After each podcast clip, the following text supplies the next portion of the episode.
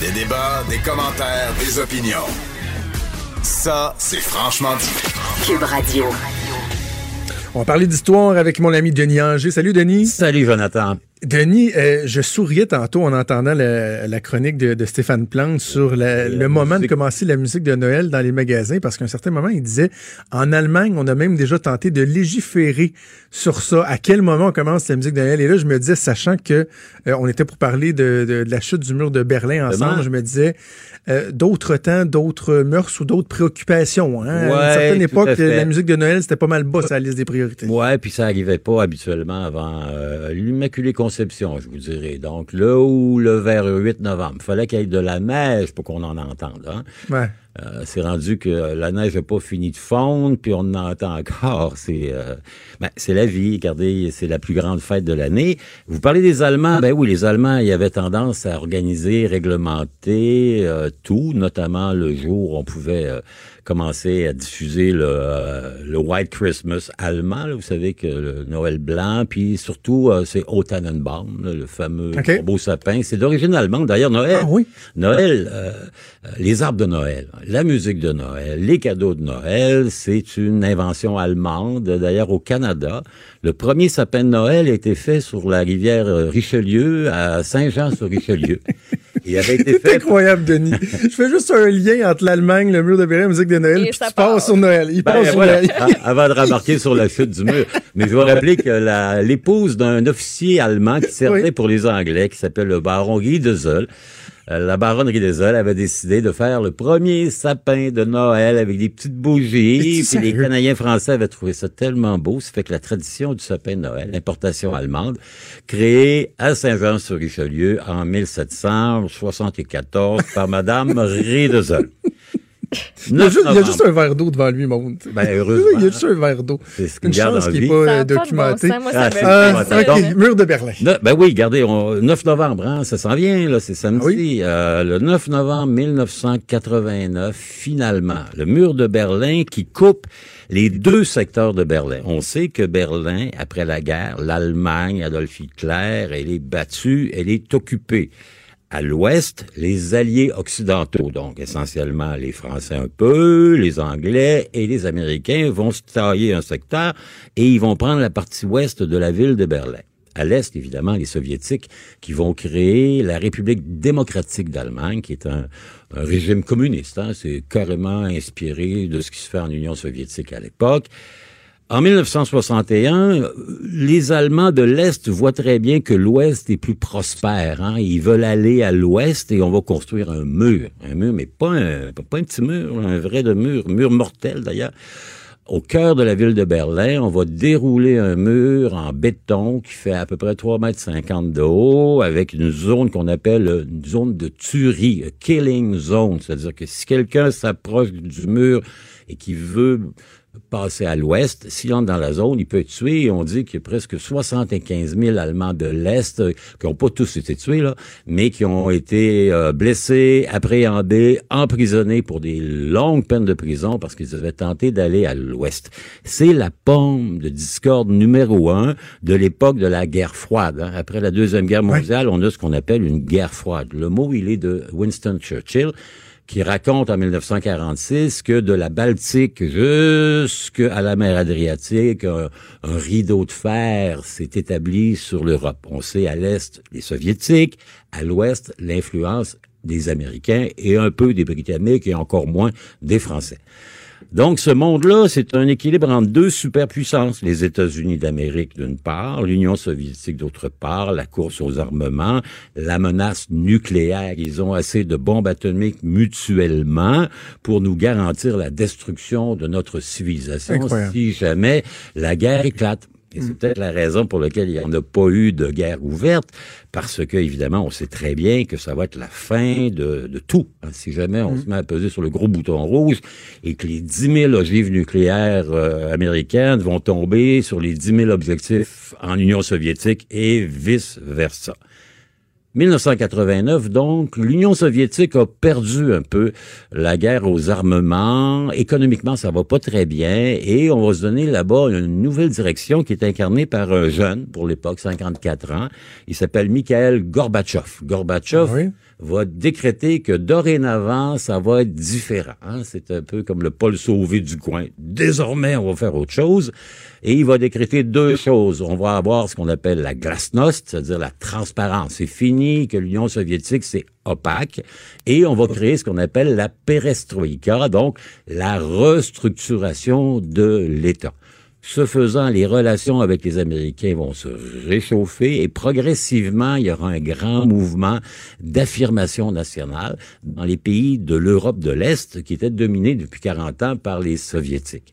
Et l'aboutissement de ça, évidemment, 9 novembre 1989, les dirigeants de l'Allemagne de l'Est, l'Allemagne démocratique, en, entre, entre parenthèses, les communistes, finalement, décident d'ouvrir les portes du mur de Berlin et dans les 24 heures, il va tomber.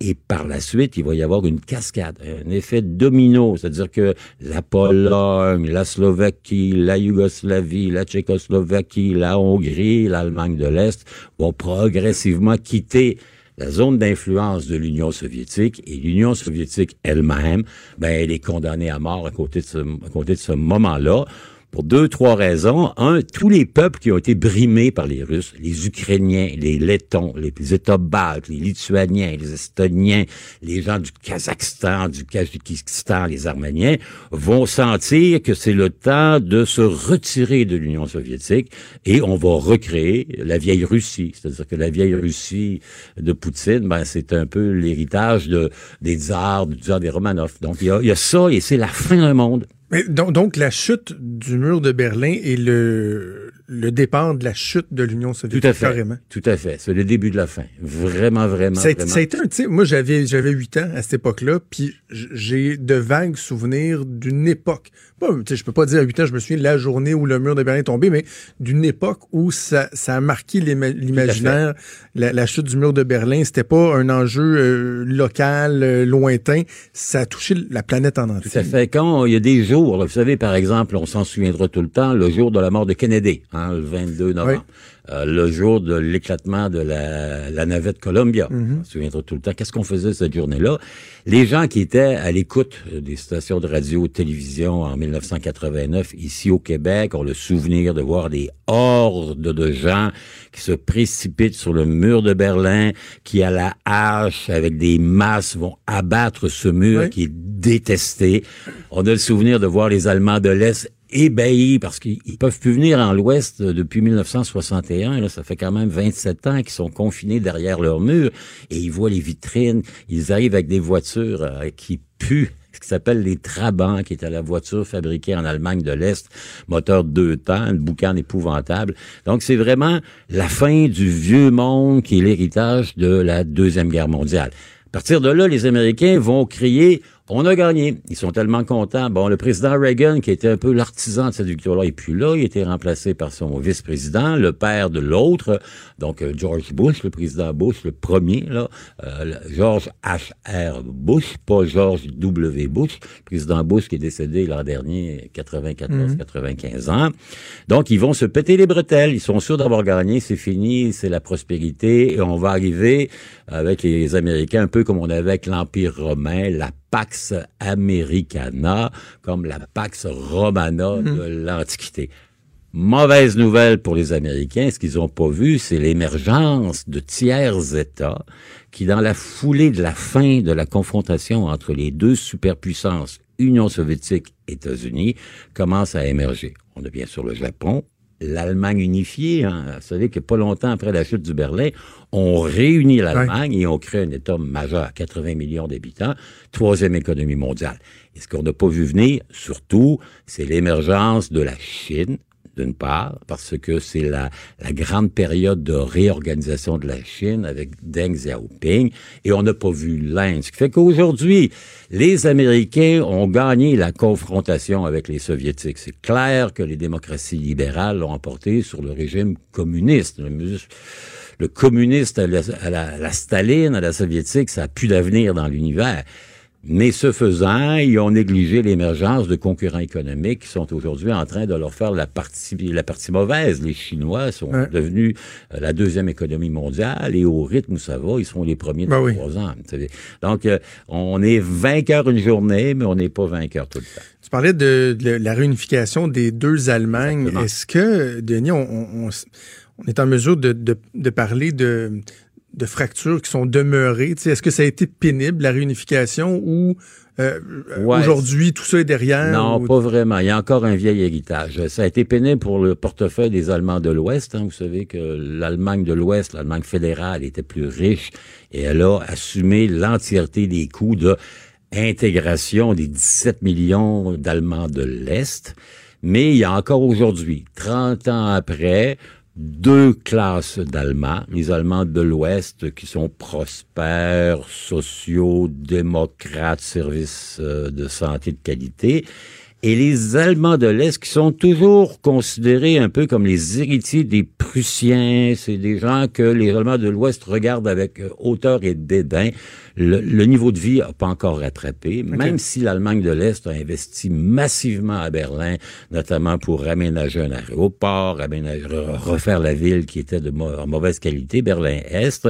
Euh, il y a encore aujourd'hui une espèce de méfiance. Les gens de l'Est qui avaient à l'époque eu quand même des moments assez glorieux, euh, grâce aux stéroïdes anabolisants notamment, les Allemands de l'Est avaient, ben oui. et les Allemandes de l'Est avaient, avaient, ramené des médailles olympiques à la pochetée, on s'en souviendra. Hein. Il y avait... Euh, en natation, il était imbattable. On se demandait ah contre quoi on se battait, là, mais il était imbattable quand même. Euh, il y a encore une certaine nostalgie de cette Allemagne de l'Est où l'État venait au service des plus démunis. C'est les régimes socialistes, les régimes communistes sont parfois euh, plutôt sympathiques pour les personnes âgées, les gens. Vous avez un minimum de revenus, on vous garantit un logement, vous avez des choses de base. C'est sûr que la prospérité est pas là, la qualité de vie est pas là, mais quand vous êtes vieux, démuni, pauvre, malade, ben le vieux système il rend encore nostalgique en Allemagne de l'Est.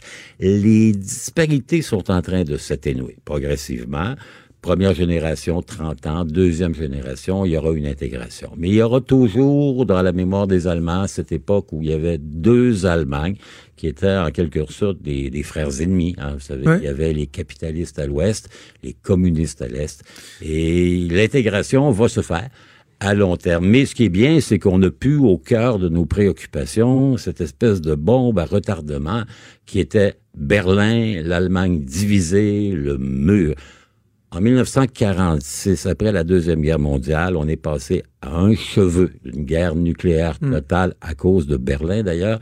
Les soviétiques de Staline avaient décidé de faire le blocus de Berlin. Donc, ils avaient entouré la ville avec des chars d'assaut, des blindés, et il a fallu que les Alliés envoient des avions, le célèbre pont aérien de Berlin pour sauver la ville. Donc, Berlin est maintenant une ville en reconstruction. C'est une capitale européenne de grande qualité, et elle est au cœur d'un nouvel équilibre européen où l'Allemagne réunie est devenue aujourd'hui le joueur le plus important. Avant la France, avant la Grande-Bretagne, avant l'Italie, l'Allemagne est dominante dans ce que les Allemands appellent dans leur langue la Mitteleuropa, donc l'Europe du milieu, l'Europe centrale. Ils sont influents en Pologne, en Tchéquie, en Slovaquie, en Hongrie, en Autriche, évidemment. C'est la Grande Allemagne, une fois de plus. On a le devoir de, se souvenir de, ces événements-là. Il hein. faut, faut jamais oublier. Puis ben, avec toi, on a la chance de le faire de belle façon. Merci, C'est toujours agréable. On, se on va casser une brique. Parfait. Bonne journée. Salut, Jonathan.